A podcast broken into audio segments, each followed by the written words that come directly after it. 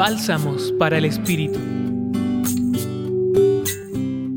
La siguiente reflexión nos la comparte Eli Yoda, jesuita. En el texto de hoy me interpela el siguiente versículo. Su fama llegó a toda Siria. Mateo 4:24. La fama de una persona llega a toda parte por muchas razones. Puede ser por sus buenas acciones o malas acciones, por su inteligencia o por su dinero. Hoy, Mateo nos presenta a Jesús como una persona famosa. ¿Qué hizo Jesús para tener tanta fama? ¿Qué significa para ti que Jesús es famoso? ¿Es Jesús famoso como los famosos de este mundo? Jesús, a través de su vida y acciones, impactó la vida de la gente.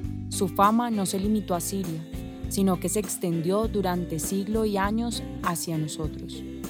La fama de Jesús no parte de rumores, sino de experiencia vivida. En nuestra experiencia diaria recibimos noticias de personas famosas.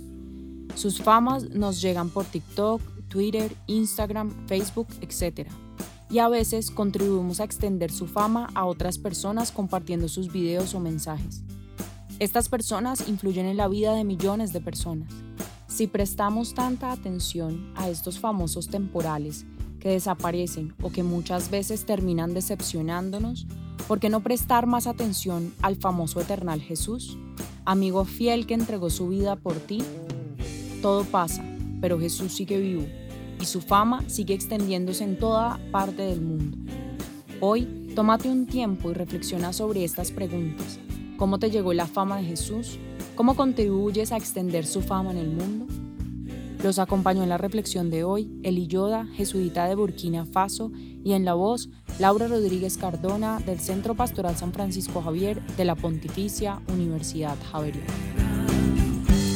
Escucha los bálsamos cada día entrando a la página web del Centro Pastoral y a javerianaestereo.com.